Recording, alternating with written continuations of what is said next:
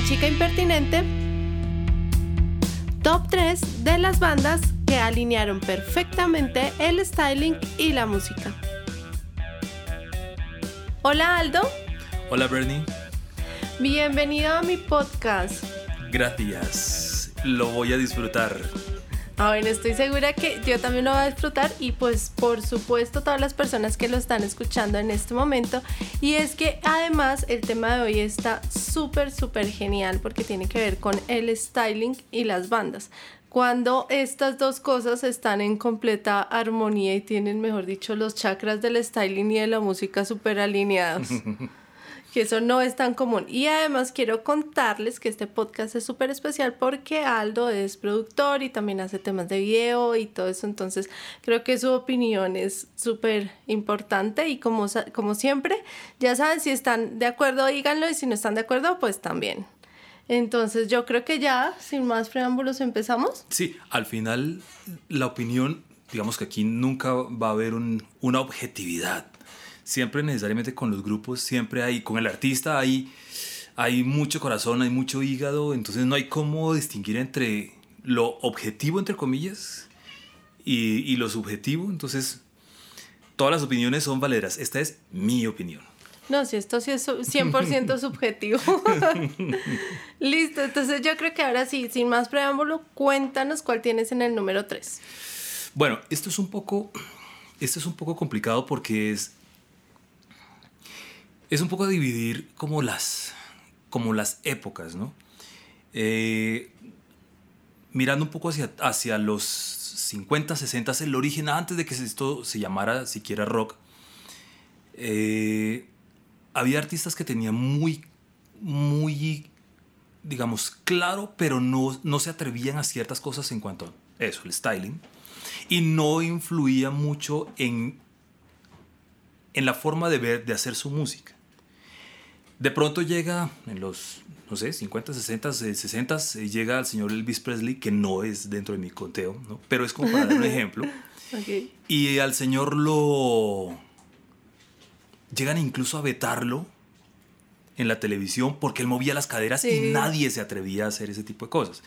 Y bueno, eh, personajes como Chuck Berry, que hacían cosas también Mm, como locas, atrevidas, porque fue de los primeros en, eh, subir el pie para tocar la guitarra y, y, eh, tenían movimientos ya y tenían una estética que era no, no entraba dentro de la, eh, la sociedad del momento. A finales de los 60s, principios de los 70s, hay una cosa loca, pues digamos que parece que todos los artistas se hubieran robado los muebles de la casa y se ponían la tela encima, pero no influía tanto como en el estilo. Pero cuando uno encuentra, y no soy un gran conocedor de ellos, pero, pero definitivamente marcan un, hito en ese punto, son los Beatles. Sí. Entonces ese es el, el tercer lugar en mi, en mi lista. El tercer lugar por aquello de, bueno, digamos, es el, el principio. Yo considero que todavía algunas cosas de lo que hicieron los Beatles no era rock, era rock and roll, pero mucha gente lo considera como rock. Entonces, por eso lo meto dentro de eso. Ellos tuvieron muy claro que debían hacer alguna cosa distinta, verse distinto a todos los demás. Em, y eso también se debía reflejar en su música. Y su música cambió además luego, a través de los años, su, forma de, de, verse, su forma de escribir las, las letras, las temáticas, etcétera, etcétera. Entonces eso fue una cosa que además, pues ya todos sabemos, cambió, cambió para mucha gente la forma de ver la música, la moda, eh, cambiaron sus gustos, o sea, sucedieron muchas cosas en digamos, en el arte incluso, en, todo lo visual. Eso fue, digamos, por el aporte de los, de los Beatles y, y estuvo muy claro. De esa banda, pues en particular de ellos, mm, un aspecto súper importante también es que ellos son esos primeros artistas que empiezan a generar tendencia, que no son como ah, me puse la ropa que está de moda, todo eso que tal vez está un poco ligado a, al pop, sino que ellos son precisamente los precursores de eso, que es el artista el que dice qué es lo que se va a poner de moda, qué es lo que, cómo nos tenemos que cortar el cabello. Eso me, impactaba mucho de ellos en particular. Todo el mundo quería cortarse el cabello igual, todos se querían vestir igual a ellos. sí, tal cual todos querían estar idénticos, idénticos a ellos. Y eso me recuerda una, una anécdota en particular respecto a este momento en el que los artistas empiezan a, a marcar la moda, porque eh, alguna vez hablando con una diseñadora de modas, pues también muy, pues muy, digamos, no sé, estricta en su labor, ella decía que odiaba a Britney Spears. Ok.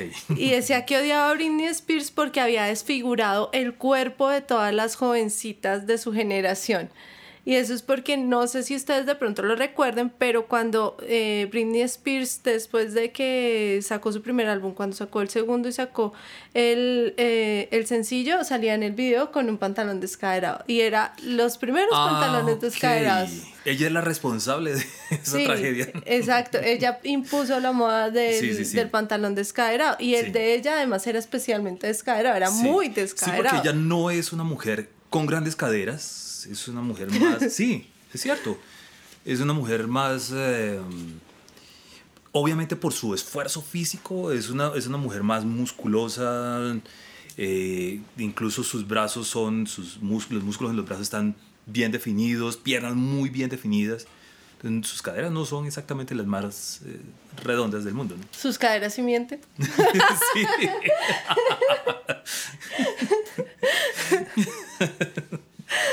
bueno, pero me, gustó mucho tu número 3.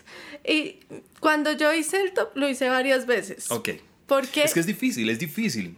Sí, y es que cuando lo empecé a hacer, digamos, empecé un poco también como por la línea que tú tomaste, como bueno, no, empecemos mirando hacia atrás. Pero cuando, y esa era mi primera lista, la, lista, la versión 1.0 era así, era como miremos hacia atrás y eso. Pero después yo dije, no, es muy probable que Aldo traiga muchos del pasado. Entonces yo no voy a tratar de traer cosas del presente. Ok, ok, ok. No, yo, yo soy malo para ese tipo de, de artistas porque, pues por razones obviamente de la profesión, yo siempre estoy buscando los nuevos, ¿no? Pero, pero es, es que es inevitable pasar por, por, por, los Beatles. No hay nada que hacer. Sí, no, yo, yo por lo menos los amo. Yo, yo crecí escuchando los Beatles. Ok, yo descubrí los Beatles muy tarde. Yo comencé escuchando eh, primero cosas como, como Rush, como Yes, que eran grupos de, de, de rock progresivo, como, bueno, y, y eran una cosa totalmente distinta. Como no sé, calculo, cinco o siete años después de, de, estar haciendo esto, de estar escuchando a, a, estos artistas, fue que yo descubrí algo de los Beatles y después algo más y después algo más y con los años algo más y me he dado cuenta que eh, no me gusta una, digamos, un álbum, pero me gustan varias canciones. No, yo sí crecí con ellos porque mi papá ponía los Beatles mientras leía y fumaba la pipa. Entonces me sé todas las canciones y los conozco muy bien. Gracias a eso tuve suerte. bueno, ahora sí te voy a contar entonces cuál tengo en el número 3. A ver. Este lo cambié mucho. Creo que el número 3 fue el que, me, el que más cambié. Pero finalmente decidí dejar, dejar a Tony One Pilots. Ok. Y decidí dejarlos. me llama la atención, ¿por qué? decidí dejarlos porque, porque sí, pero no. Por eso están en el 3 y no están en el 2 ni en el 1. porque me gusta mucho de esta agrupación la decisión que tomaron frente a las historias eh, como las narran en los videos. Que pues ellos encadenan todos los videos y van narrando una historia que es como también siento una afinidad con la historia porque es distópica y a mí me encantan las, las lecturas distópicas, entonces me parece me parece súper lindo, me parece hermosa la estética de la simbología, como utilizan el amarillo como lo bueno, pues como es, digamos que en la psicología del color el amarillo que lo utilizan en los videos, lo utilizan en los shows y todo es como si fueran contando una larga, larga, larga historia de lo que está pasando. Si no lo han visto, definitivamente es algo que tienen que googlear en este momento porque es increíble todo el entramado de historias que, que arman en torno a, a la locura y bueno, y diferentes temas. Eso me parece muy bueno, me parece súper interesante, pero en el momento en el que yo digo, no, es porque siento que sí, hay una conexión con la música, pero la música me parece muy buena, es una banda que me gusta mucho, pero me parece que esta historia, este concepto y sobre todo el concepto y la estética, el concepto es muchísimo más pesado que la música. o sea, es muy bueno.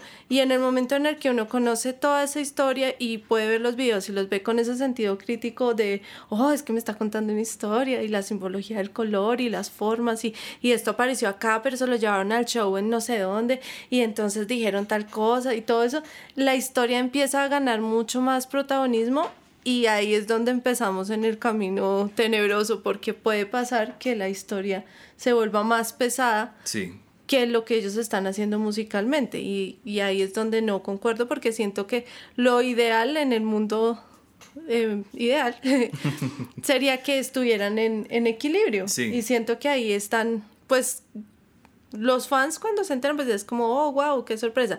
Pero creo que conceptualmente les roba o en mi caso en particular, siento que les roba el protagonista, el protagonismo a la música, todo ese concepto y toda esa historia que tienen visualmente. Ok, bueno, ahí hay una cosa también, es que uno tiene que distinguir, uno no podrá distinguir, más bien como espectador, uno no podrá distinguir entre lo que sucede realmente en sus vidas, cómo, es cómo son sus vidas y qué tanto afecta esa parte de la música y que el concepto visual y digamos todo el concepto general de, del, grupo o del, solista, lo que sea, uno no sabe qué tanto afecta y, a veces simplemente es cuidado, o sea, no, no, no, advertencia para los fanáticos. Esto es solamente un espectáculo. Entonces aquí hay un espectáculo y esto es lo que nosotros presentamos como artistas y eso es lo que presentamos en los shows, en la música, en los videos, etcétera, etcétera, etcétera. Pero nuestras vidas no son así. Entonces, eh, ¿Eso a qué va? A que uno como, como espectador confunde las cosas y dice, uy, es que este es un oscuro, un, ha debido tener una vida terrible y no sé qué cosa, esto que yo, y se da uno cuenta y no, no es tan así, ¿no? Sí, a mí me gustan más esas historias en las que precisamente están como separados, de pronto como Sia, que, ella uno de su vida uno no tiene ni la más remota idea que le gustan las pelucas, es todo. Sí, exacto. Y, y me la podré cruzar en la calle y no tengo ni idea quién es. Eso me parece chévere. Y he sufrido esa decepción. Yo creo que por eso es que me pasa. Con Amy Winehouse la sufrí porque yo veía la historia y ella y todo. Entonces era como, ay, no, qué drama terrible. Pero es que también fue porque hace poco me enteré que una de las canciones que más me gusta y que más me conectaba a nivel de lo que se supone que le pasaba en su vida, no fue una composición de ella. Entonces fue como que... ¿Cuál es, Esa es Rehab, creo que era. Ya, ok. Entonces, pues no, no era ella. Entonces yo decía, pero ¿cómo así? pero no. Entonces me sentía estafada. Y entonces definitivamente yo prefiero que tengan todo aparte. ok.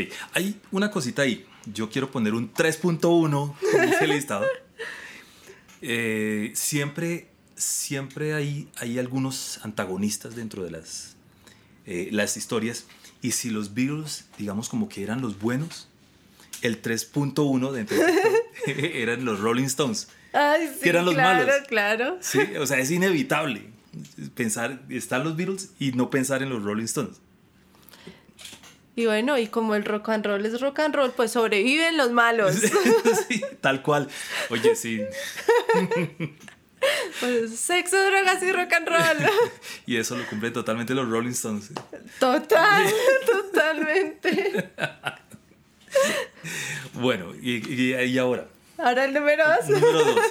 El número dos, que no es necesariamente cronológico, por ya cuando eh, exponga mi número uno, será porque eh, yo pongo el número 2 a Marilyn Manson. Uy, sí, buena lección. Me parece, me parece que em, al principio no hicieron eso, pero lo intentaron en su primer, sus primeros videos y pues, su primer álbum. No lograron eso que ya lograron después con esta directora que en ese momento se me, se me escapa el nombre. Es una, es una eh, artista y ella es la que les cambia la, el chip y el mismo Marilyn Manson desde, desde al finalizar ese primer álbum, él se da cuenta que él quiere una cosa todavía mucho más. Y, las, y uno se da cuenta que sus álbumes son relativamente conceptuales, las, las letras son historias, los videos forman parte de todo ese rollo en el que está metido en esa época, en ese álbum. Eh, ese hecho de que en algún álbum, por ejemplo, es andrógino y sale con una, una, una prótesis en donde es hombre y, y mujer a la vez, el color, eh, las, vuelvo y repito, las temáticas y, y, aunque no sabemos qué tan drogadicto era, el, punto en donde habla que las drogas lo aman y, y, bueno. Esa es una de mis canciones favoritas. Sí, sí, sí. O sea, y uno dice, bueno, no es el mejor cantante, pero tiene una forma de cantar que va con, contando, sirve para contar todas esas historias y para hacer la cosa más flexible porque es agresivo, pero a la vez es, a veces es sutil, es como susurrante, pero en un momento uno no sabe en, qué momento te está susurrando y te está gritando. Y, es, y, es, y así es todo su, su, su parte visual también. Unas cosas que uno ve que son hermosas, pero a la vez son grotescas. Y colores eh, brillantes, pasteles, pero mostrando una escena fuerte, mm. etcétera, etcétera. O sea, nada más yo cuando vi y escuché The Beautiful People dije, uy. Es que esa era la versión que hay, esa sí es una versión justa. Sí, sí, sí, es, ya, esa canción, ese video, eh, esa letra, o sea, dice, no, los sonidos, es una canción, un, un, estilo, digamos, e, esa forma de tocar la batería que nadie había hecho hasta ese momento, que nadie había presentado de esa forma, que era, no era el típico metalero de chaqueta negra, no, este estaba maquillado, pero era maquillado totalmente distinto a lo que eh, tenía la demás gente. El video tiene una, una estética especialmente deliciosa y grotesca, una cosa maravillosa, un ritmo en el video que es absurdamente, o sea, uno quiere ver todos los detalles. Yo veía hace, tal vez hace tres meses, una cosa así, el video y, y detallaba, veía los detalles y decía, qué cosa tan deliciosa. ¿Sí? Entonces, ese es mi número dos. Sí, sí, me, me agrada. Y me recuerda siempre, Marilyn me va a recordar a una amiga que yo tenía, que alguna vez en, en, en, una conversación decimos como, ¿cuál es tu amor platónico? Entonces ella dijo, no, para mí Marilyn Manson, porque es tan, ah, no, es tan extraño, tan... Y, y también tiene como ese tema como de lo, todos los mitos que se creaban alrededor de él. Eso me parecía supremamente fascinante, los mitos. Sí, sí, sí. Sí, era, es, es, y el alimentar todo eso, ¿no? Sí, claro. Eres hombre, eres mujer. ¿Qué quieres creer tú? No, y todos los mitos que se que decían alrededor, que él mismo se hacía sexo oral. Que se había sacado la costilla. Que... se había sacado las costillas, que era niño de los años maravillosos, o sea. sí, sí, sí. Uy, sí, ya no me acordaba de eso, pero sí, sí, sí, todo, exacto. Todo ese tipo de historias alrededor que él alimentaba. Y eso también me parece muy chévere de, lo que ocurre con los artistas cuando se empiezan a crear esos mitos y se empiezan a volver como medallas que están en la cultura. Entonces, ay, yo, ya, yo me sé la historia de no sé qué. Sí. Y las vas compartiendo como si fueras una laminita. No, y uno lo siente como mi amigo ¿no? Yo lo conozco, yo sé todo, el último detalle ustedes no saben nada de lo que yo sé. sí, claro. Ese me gustó, estaba muy chévere. Ah, listo. Listo. Entonces ahora mi número dos. Yo creo que en el 90% de mis podcasts menciono a esta artista. Entonces yo creo que ya, si han escuchado los otros podcasts, ya saben de quién hablo. En el número dos tengo a Billie Eilish. Ok. Ok, bueno, yo ahí tengo mi discusión, pero por favor quiero escuchar. bueno, es que me parece que, bueno, ya he hablado acerca de lo, cómo me parece interesante que provenga de YouTube y todo eso, pero me gusta mucho la creación que, y es una creación, y creo que eso es, es importante también entenderlo, toda la creación que hace alrededor de lo que se entiende por el conflicto adolescente que lo convierte también en las imágenes de los videos. Obviamente es súper exagerado, es muchísimo más dramático, está relacionado como con temas... Eh, con temas relacionados con incluso con la muerte, la colorización me parece divina, Bad Guy me parece un video espectacular, pero siento que bueno, es que es imposible cuando llegan a, cierto punto y empiezan a tocar el lado oscuro, pues ya ya empiezan a tocar el lado oscuro. Entonces, me parece que ha tenido muy buenos aciertos, sobre todo pensando en los videos y que uno los ve, uno escucha la canción y dice, uy, si esto como que combina hace más. Y está muy bien y cuenta una historia y tiene imágenes bastante interesantes que yo diría conceptualmente podría llevarme, básicamente me podría llevar el video solito y también estéticamente narra algo, es interesante. Eh, digamos, yo desde lo estético siento que hay un producto muy, muy bueno y la música también me parece un muy buen producto y pienso que hacen un buen match. Pero lo que sí siento y por eso no estaría en el, en el primer lugar es que cuando ella empieza ahorita, luego de que se salió de YouTube y empezó a incursionar en el mundo, digamos, convencional. El mainstream, sí. Ajá. Entonces empieza pues a tomar estos elementos. Entonces en una de las alfombras rojas, no recuerdo bien ahorita cuál fue, ella iba vestida por Chanel. Entonces, eh, pues Chanel, obviamente, hicieron su versión Chanel eh, específicamente para Billy, adaptada al más o menos, adaptada al styling que ella maneja, pero siento que ya ahí ya se empezó a salir. Primero porque Chan yo amo Chanel, me parece una, una marca que tiene unas cosas espectaculares, eh, es divino. Pero siento que cuando Chanel le hizo el vestuario a Miley Cyrus fue súper acertada. Y Miley Cyrus sí está para ponerse un Chanel. Pero Billie Eilish no. Porque es otro tema y se supone precisamente que es el antipop. Entonces no la vería, nunca la hubiera visto vestida con Chanel. Creo que no, pues obviamente me imagino que le regalaron el vestido, pero no hay que recibir todo regalado.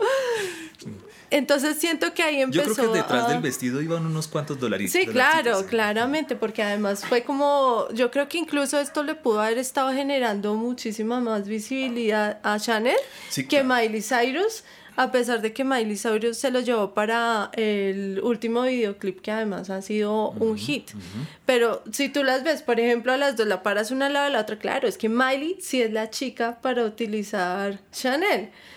Pero Billy no, porque, y de hecho uno ve la prenda como tal y uno dice, ah, pues sí, se adaptaron y es una adaptación de Chanel, de, del, clásico Chanel a, a, Billie Eilish, pero siento que ahí ya, ya, ya no hay ese daño el mash. Y pienso que eso le ha empezado a pasar últimamente, entonces creo que Billy está empezando a, a caminar por el lado oscuro. por su lado oscuro. sí. sí. yo no me imagino que ella en, principio se vería en Chanel, ¿no? No, para nada. Y yo de hecho creo que también en la posición en la que ella estaba en ese momento, creo que debió haber escogido otra marca. Mm. Porque no creo que hayan sido los únicos que le golpearan a la puerta. Ok. Yo, yo diciendo un poquito contigo con lo de Billy, ya que estamos hablando de rock, ¿sí? Billy, rock exactamente, aunque tenga una actitud rockera, no es, no yo, yo, Aldo Castillo, no la consideraría muy, muy rockera. Que sus gustos, de pronto sí, de hecho, en alguna, alguna entrevista sí veía que ella eh, le gusta ¿sí? Um, y, pero no la siento muy, muy, muy rockera, ¿no? Sí, Además, otro tema ahí también es que mm, varias de las composiciones y sus temáticas eh, las desarrolla es el hermano. Sí, eso te iba a decir. Que es una cosa que me parece, o sea, un no adolescente habla sobre los conflictos de la adolescencia. Sí, pues eh, en teoría lo que hacen es que se sientan los dos a hablar y ahí van sacando.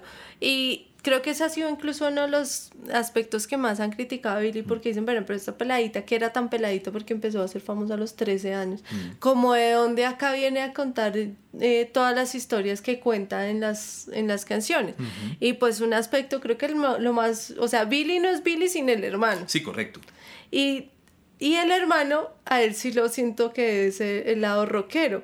porque no sé si también has visto lo que él estaba haciendo previo a Billy. E, él sí es muy rockero. Exacto, él sí es, él, es la cuota rock ahí.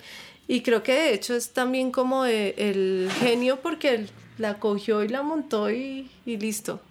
Sí, sí, sí, él es, él es, exacto, él, él dice, mira, tengo esta base, chun, chun, chun, tengo este concepto de, de letra, trun, arranquemos. Entendámonos, este es el más o menos el coro, cuadremos las cosas. Entonces, él es el que arranca con, con, con, con todo el concepto. Pero, pero, digamos, es toda esa parte de cómo me visto y cómo, cómo me veo y lo del cabello es absolutamente de ella, ¿no? Que es, ese es el otro tema. Hablamos de Chanel y, y, por ejemplo, hablando de Chanel, Billy y, y, uh, ¿cómo se llama esta otra chica de la que nombraste? Eh, Miley. Miley. A Miley le queda muy bien porque ella va, es un poco la Marilyn Manson, ¿no? Es, va entre lo, lo brillante, eh, glamuroso, mezclado con lo grotesco. Sí. Entonces por eso un Chanel le queda súper. Mientras que esta otra chica está eh, como ahí en su punto. Es que Miley es como la princesa Nasty. Óyeme, ahora que, estaba, que estábamos hablando de eso, también le pondría a mi punto 2 un 2.1. No, es, es, que es, es una cosa que, digamos, como hechos históricos importantes y es Nirvana. Ese sería el 2.1.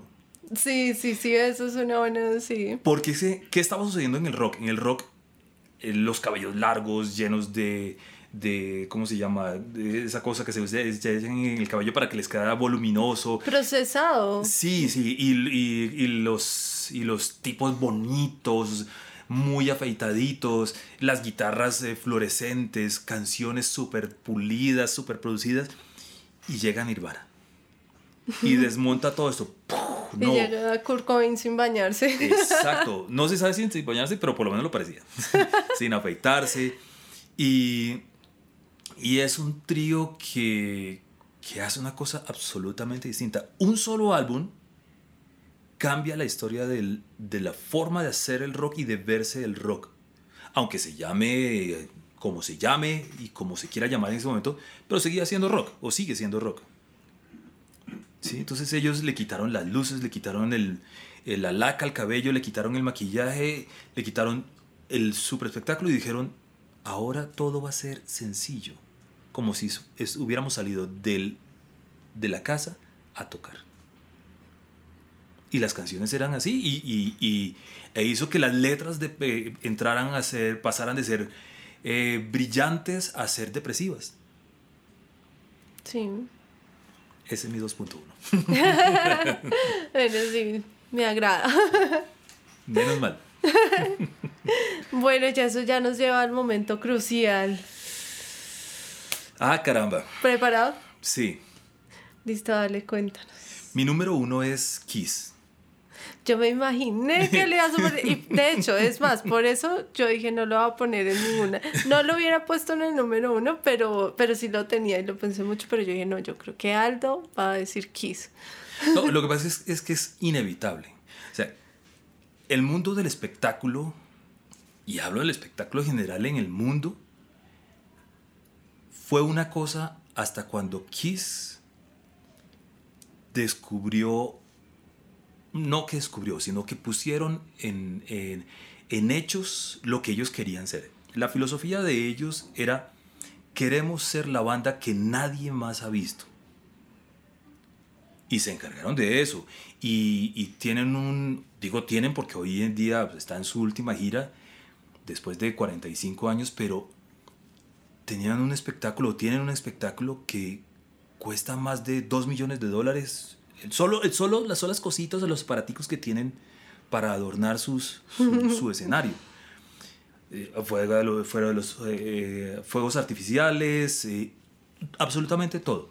Y digamos como que la música era y los espectáculos en el mundo eran una cosa hasta Kiss cuando pone los fuegos artificiales y pone esta cantidad de cromo y luces y para ello se inventan, por ejemplo, los primeros láseres en escenarios se, se hicieron para ellos y, y, al principio eran muy peligrosos. Eh, los primeros inalámbricos se hicieron para ellos. Los primeros muchas cosas se hicieron para tratar de, de interpretar sus espectáculos porque fueron en su momento lo más espectacular y si uno compara con cualquier, digamos, uno ve Cirque du Soleil y ve Kiss y dice, hay diferencia casi. Solo le falta saltar. Sí, sí, exacto, los botes, pero ya tienen 60 y 70 años ya. Está complicado. Pero es uno más que por, por escuchar su música que está en acuerdo con, con toda su, su parte visual, es ver toda esa maravilla. O sea, uno ve las megapantallas con los super luces, con la y, y, coinciden con diferentes momentos de las canciones y la batería que se eleva, que fueron los que se inventaron esa cosa. Eh, no fue Jackson y, y, y, poner inflables, no fue Pink Floyd, ¿sí? Eh, y así sucesivamente. Vuelvo y repito, ellos y además de eso iban, digamos, con, con, todo ese tipo de cosas, eh, todo lo, lo, lo, artificial, además su música, ellos también lo tenían muy claro, es, es la celebración. Entonces, para ellos, el rock es celebración, entonces por eso muchas de sus canciones son fiesteras. sí. Entonces, eh, cuando digamos, muchos grupos estaban, apareció, estoy hablando de la prehistoria, ¿no? Cuando apareció la música disco que casi, casi acaba con el rock. Lo que está pasando hoy en día con el reggaetón y el rock. ¿Qué hizo Kiss? Llegó y dijo, ah, no, yo puedo hacer eso porque es muy fácil. Y sacaron una canción como I Was Made for Loving You y entonces se convirtió en su himno. Y mucha gente que le gustaba la música bailable le gustaba Kiss. Y sobrevivieron. Y sobrevivieron y cuando llegó Nirvana y desbarató todo el espectáculo, ellos se adaptaron y sobrevivieron. Y montaron su concepto y hoy en día es, es como la reivindicación de, miren, nosotros inventamos Ustedes pusieron luces, nosotros las inventamos. Ustedes pusieron fuegos artificiales, nosotros los inventamos. Ustedes pusieron cromo, nosotros los inventamos. Ustedes pusieron láser, nosotros los inventamos. Ustedes pusieron 3D en, en, en, en el escenario, nosotros los inventamos. O sea, para nosotros se hicieron todas estas cosas que se hace hoy en día en cualquier espectáculo todo lo que ustedes pensaron o puedan pensar en el futuro, ya lo hemos hecho. De Kiss me parece pues también que pues toda esta parte que tenía que ver con lo estético también está muy ligado a Gene Simmons, ¿no? Que es el genio tras, detrás, de, la, detrás sí. de, de, toda esta magia. Que no es el más trabajador del grupo, pero es el genio. Es que es el genio, es el de las ideas, es el visionario. Entonces, él definitivamente logró crear todo un emporio de absolutamente todo alrededor de Kiss. Pero yo difiero de, de esa sincronía o de esa alineación entre la música y lo estético por un recuerdo que tengo de infancia. Ah. Y es que, pues yo era muy pequeña o sea, de verdad era muy pequeña cuando Kiss. Entonces recuerdo que eh, mi hermano mayor tenía un muñeco de Kiss. Okay. Y yo lo veía y a mí me encantaba el muñeco de Kiss. Sí. Y yo jugaba con el muñeco de Kiss. Y un día me movió parecía súper bonito. y era súper bonito. Y yo jugaba con el muñeco de Kiss y me parecía genial. Entonces, un día me dice mi primo, como, ¿usted sí sabe qué es eso? Entonces yo era chiquita y yo como, no. Entonces dice, no, es que eso es de una banda y no sé qué. Y bueno, me echa el cuento. Entonces yo, ah. Entonces yo veía y yo empecé a construir todo un imaginario alrededor de cómo podía sonar eso que yo estaba viendo en un objeto. Ok. Entonces creé todo un imaginario y yo me imaginaba realmente una cosa muchísimo más, creo que yo me imaginaba de pronto algo como más industrial. Ya. Yeah. Como, creo que algo así, tal vez era lo que me imaginaba. Y cuando los escuché, como que fue como, ah, ¿es eso? Entonces yo decía como, no, pero eso. Sí, sí, sí, ¿qué pasó? Y, y, yo pensaba como, no, esto está como muy rosa para ese muñeco de Kiss que tenían en la casa. Entonces, por ese recuerdo en particular, siento que no había match. Porque siento que la, esa estética como que era demasiado fuerte para la música que hacían que era... Lo que pasa es que tú probablemente lo recibiste en, por tu edad, tú lo recibiste en una época en que ya existían otras formas del, del rock, mucho más el metal. Sí, claro. Sí, Además mientras- porque lo que escuchaba era eso, era Listo. pues con mi, las influencias de mi primo y mi hermano era más hacia el metal. Kiss comienza antes de eso. ¿Sí? Entonces ellos arrancan, eh, digamos, después de que Black Sabbath y Led Zeppelin, bueno, Black Sabbath más, que es, es la parte oscura del, del rock. Algo así era que yo me imaginaba que era Kiss, Black Sabbath. Sí, sí, sí. No. Pero si uno, si uno lo mira hoy en día y mira Black Sabbath y uno dice, ah, no, si eso era como rock and roll así Sí. oscuro.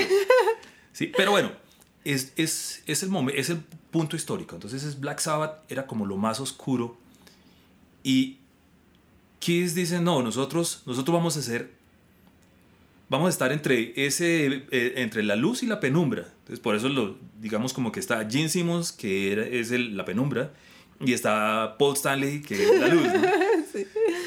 Eh, está él, ellos eh, encajan perfectamente en un show de, de Halloween, pero tienen una canción que, que es súper fiestera, como I Was Made for Loving You, y así sucesivamente. O sea, es, es eso. Entonces ellos, ellos tuvieron claro que ellos jamás, pues además porque digamos en ese momento no era, no era, no era el, el- el rollo, jamás eran, iban a ser metaleros. Incluso a- a- acabo de recordar una anécdota que decía, creo que no sé si es Gene Simmons o Paul Stanley. Hay un show que se llama That Metal Show. Sí. Y ellos jamás han querido ir a ese programa porque ellos dicen, nosotros no somos un grupo de metal. ¿Qué? Sí. Entonces, en ese, en ese sentido, vuelvo, eh, insisto en el, en el rollo de la estética y, y su música, todo eso lo, tenían, lo han tenido siempre muy, muy claro. Y supongo que eso es lo que los ha llevado a sobrevivir a pesar de todas las, de todas Sí. las modas. ¿no? Y eso claramente se debe ver en la cuenta de Gene Simmons. Uy, Dios mío. El otro día leí en Forbes que el tipo, creo que solamente por merchandising, o, sea, o Kiss puede generar alrededor de 65 millones de dólares. Solamente por merchandising. Sí, claramente. Entre papel higiénico, ataúdes, carros. Es que yo creo que todo lo que se le pueda poner una, Una marquita, un ahí está, sí. ahí está aquí. Sí, sí, sí. Totalmente. sí, sí, sí, sí, sí.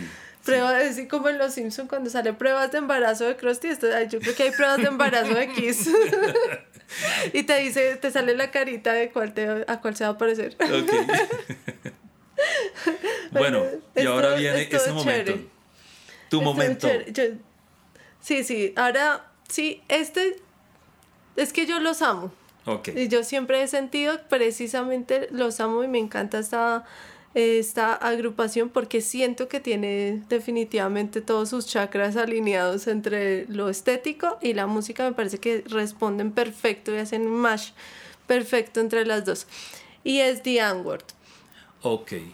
Eh, esta pues es una agrupación sudafricana y tienen todo un tema conceptual alrededor de la imagen y de, y de cómo pues que se ve yo siento que se ve en la música y pues se ve en lo estético y si miro una cosa veo la otra y están ahí, o sea, y siento que es una cosa que viven y también lo que hablábamos hace un rato, crean todos esos mitos alrededor que también es, Ujú, le enriquece el tema y ellos tienen un, un tema respecto a la estética que dicen que es, no sé si esto esté bien pronunciado o no, que es una palabra pues eh, de allá que es SEF, que significa como pobres pero elegantes.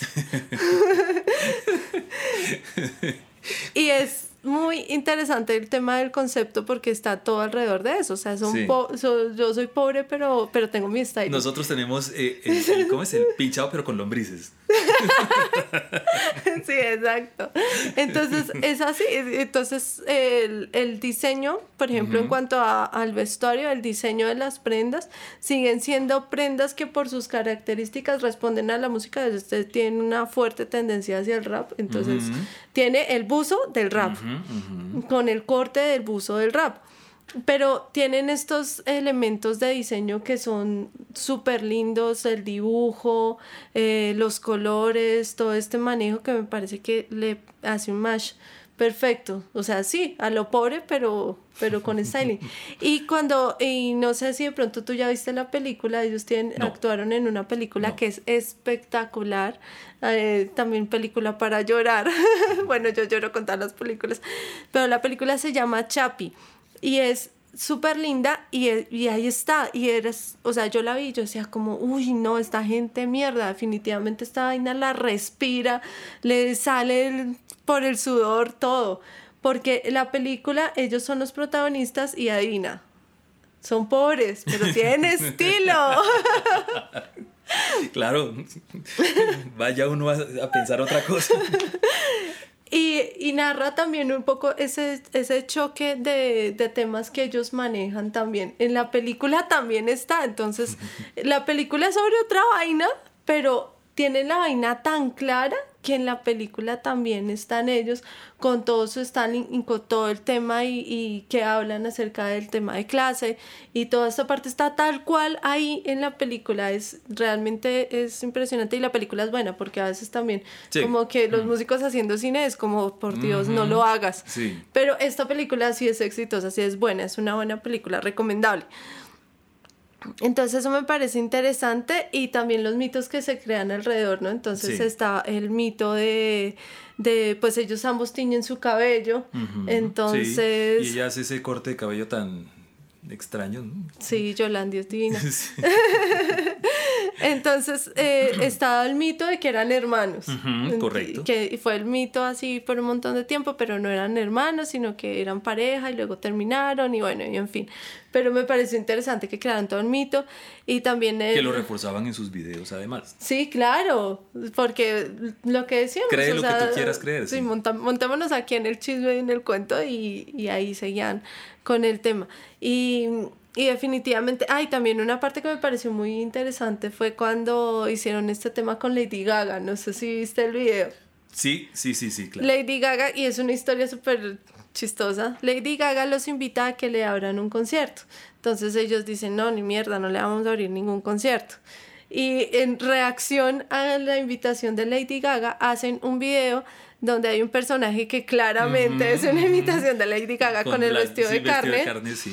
Y están en Sudáfrica y ella va allá y el video es súper divertido y pues es básicamente una burla eh, hacia Lady Gaga porque pues Que de No, hecho ese no fue más. el primer gran éxito de Diane Wood. Mm, No, yo creería que es, bueno, no, es que no Pues sé, ya, a es que nivel, yo ya, ya los nivel conocía. mundial, ya a nivel mundial, no, sí, digamos sí, pero, pero a nivel mundial ese es, ese ya es como el, la canción que hace ¡pum! Claro, además porque hablando de buenas estrategias y de saber monetizar, esa fue una muy buena estrategia, porque y una buena estrategia además eh, manteniéndose firme. Si es Billy, eso era lo que tenías que hacer, era que tiene uno que tenerlas bien puestas. No hay que irse con Chanel. Entonces, ellos en cambio dijeron, no, esta vaina no pega, o sea, Lady Gaga y nosotros no hay más. Sí. Entonces, más bien, capitalicemos eso de otra forma y hacen este video y fue madre, la capitalizaron definitivamente. ¿Se puede hacer menciones de honor? por el lado del pop, Sí, sí. porque, por ejemplo, por el lado del pop, o sea, uno no puede, es inevitable pensar en el señor Michael Jackson, en la señora Madonna, en la señora Lady Gaga. Hoy en día, eh, por ejemplo, uno mira a mm, Melanie Martínez, me encanta lo que sucede con, con esa niña, todo a su alrededor, no sé si has visto algo de ella, No, de ellos. sí. es eh, con todo ese rollo de de los juguetes y, y las relaciones familiares que parecían perfectas, pero que si se miraban el fondo de, las, de esas familias eran, como es normal, absolutamente imperfectas. Había alco- alcoholismo, drogadicción, violación, ¿eh? y todo eso escondido en un ambiente de, de colores pasteles, juguetes de los años 50, 60 eh, y, y, y el rollo como de, de, lo, de lo infantil. Entonces ella, para ella sus seguidores son los Cry Babies Mm, y su primer álbum es Cry Baby. Ok.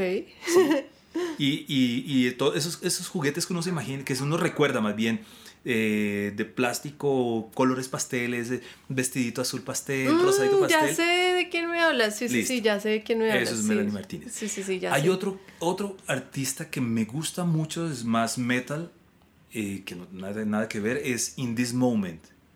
No sé si de pronto la has escuchado, la has visto. Eh, María, creo que se llama María Brings, la que, la que se, tomó, la, se tomó como la vocería del grupo, es la cantante.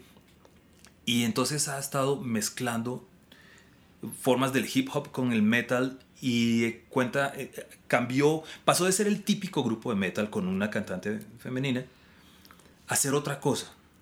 ¿Mm? Les cambió la estética, les cambió las historias, les cambió, ella dirige los videos y los videos cuentan muy bien su, su, su rollo de ese momento. No tiene nada que ver con su vida personal, repito. Pero igual, están, están, están, y están generando como una tendencia, ¿no? ¿Qué es lo que tienen todos estos de los que hemos hablado? Sí, claro. Es que ese también es, es el, o sea, sabes que lo estás haciendo bien cuando empiezas a generar una tendencia alrededor. Bueno, no, y si tú das eh, menciones de honor, yo también doy menciones de honor. Pero es que no, definitivamente yo por nada del mundo acercaría ninguna de Youngward, pero eh, sí hay unos que siento que le han pegado al perro ocasionalmente. Eh, digamos, Scissor Sister, me parece que el vocalista Sister, sí, correcto. tiene un manejo del vestuario increíble. Me gusta mucho la forma en la que manejan el vestuario de él. Eh, bueno, y además, pues a mí, la verdad, me gusta mucho la música así como medio gay. Entonces, pues me encanta, me encanta la. Que eso es una cosa que me parece complicada, ¿no? Música gay, no sé si exista. No, y de hecho, ellos odian que les digan que es música gay. O sea, a Sí, ellos sí, no les gusta que lo relacionen con eso. Ellos dicen que hacen disco y odian que lo relacionen con eso. Pero pues yo creo que ellos tampoco podrían estar negando su, pues, de dónde salieron, dónde se conocieron, porque todo, todo lo que hace que Scissor Sister exista es el ambiente gay. Óyeme, eso da para otro podcast. Totalmente. sí, totalmente. Y además esta también es una de mis agrupaciones favoritas. Me, me encanta, me parece súper exitosa. La, también tienen como ahí... Es que ellos se, se toman la libertad de traerse prestadas cositas. ese fui yo, de- ese fui yo, ese golpe fui yo. edición. Ellos se toman la libertad de traerse cositas prestadas de la vida, Ujú. De sus vidas y meterlas dentro de los videos y eso también me parece que es un detalle ahí de fina coquetería sin llegar a meterse tanto en, en- sin que ellos empiecen su vida personal a ser la protagonista. Ok. Y con Lady Gaga yo creo que Lady Gaga tuvo sus momentos, pero tuvo también sus momentos en los que definitivamente se escalabró mal. Eh, es inevitable, ¿no? Sí, es que ya se enloqueció. Ya Lo que pasa es que ella, ella siguió el modelo de Madonna, siguió el modelo, dijo, esta fórmula funcionó a ella, por aquí es la cosa. Y pues Madonna cometió sus errores, pero en un afán de, de reinventarse, siempre reinventarse, siempre reinventarse. No sé Lady Gaga que tanto en su afán eh, personal de reinventarse, sino más como, como artista tengo que reinventar. Es que yo creo que Lady Gaga no se estaba reinventando, estaba, ya pensó que era un Pokémon, ya estaba evolucionando. Pero el problema fue que cada vez se convirtió en un engendro peor. Y, y, y el match que hacía, Sí. digamos cuando estaba Poker Face, me parece que hacía un match espectacular. Y no era exagerada, o sea, tenía detalles. Mm. Solamente tenía algunas cositas y me parece que hace un muy buen match. Ya, digamos, cuando hizo Roma, me parece que, que esa también ha sido muy buen match. Pero ya después, cuando sacó de- el, los últimos álbumes, ya, ya eso ya era otra vaina, y ya no tenía nada que ver lo que uno veía con lo que estaba haciendo. Lo que Y que se yo- vuelve muy pesado Lo que al pasa lado es de la que música. ella, ella llegó, es como todo artista dentro de esto, es difícil mantener todo este mismo rollo, ¿no? Entonces llega un punto como del agotamiento. Sí, Ya ese Pokémon se quitó, se, sí, se quitó, se quitó como, como todas la- las, las máscaras, los vestuarios, etcétera, etcétera. Viene además la película de eh, Stars Born. eh, y entonces todo eso co- coincide y, y vemos a una mujer mucho más natural. ¿Cómo se llama ella? Eh, Yo sé que es, eh, su apellido es Germaniota, una cosa así. No sé cómo se llama. Y, pero lo mismo sucedió con Madonna en la época de Rate of Light. sale, que es la época en la que Madonna sale con camisa, ¿cómo se llama? De cuadros, jean. Mm. Sí, es una época cero glamour. Sí, su cabello casi al natural de esos artistas nunca tienen Sí, nada obvio. Pero Madonna es Madonna y siempre será Ah, la, la diosa Exacto, máxima. exacto, sí, sí, sí, ella se inventó la fórmula. Totalmente. Y, y si mañana sacaran álbum, se- sería. Madonna. Sí, sería igual Madonna y, y sería El, genial. un- el único gran desatino de Madonna fue Maluma. no lo digo, o sea, no lo digo yo. Aunque lo esté diciendo yo en este momento de todo mi corazón. Su gran error fue Maluma. Fue un gran paso en falso. La gente, y en general, tanto críticos como eh, gente en general, sus fanáticos, dijeron, no, este muchachito lo único que tiene es que es bonito. De resto, Yo siento que ya había tenido un descache también con el, la colaboración con Nicki Minaj. ok. Esa también recibió muy- fue azotada por la crítica. Y yo creo que es que nadie debería hacer nada con Maluma. Por favor, no.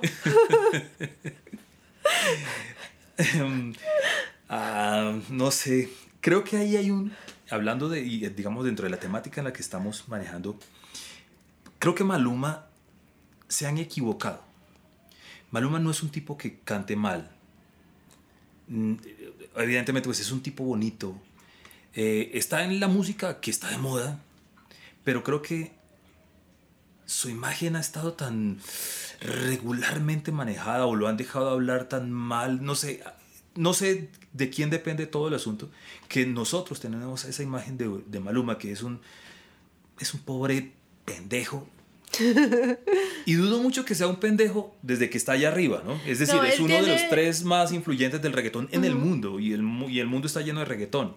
Él tiene una historia bien interesante respecto a precisamente quién lo maneja, pero creo que ese definitivamente sí sería un tema interesante de tratar respecto precisamente a esos que están detrás, Sí, porque la historia de él también es bien particular. sí, me imagino, me imagino. me Ajá, imagino. pues también es un tema de, de cómo se manejan las cosas acá también, de quién es el que surge, con qué tipo de características tiene que surgir. ¿Y con qué dinero surge? Con qué dinero surge. Mm, So- sí. especialmente ese es el Sí, caso de él, con cuánta plata le costó surgir.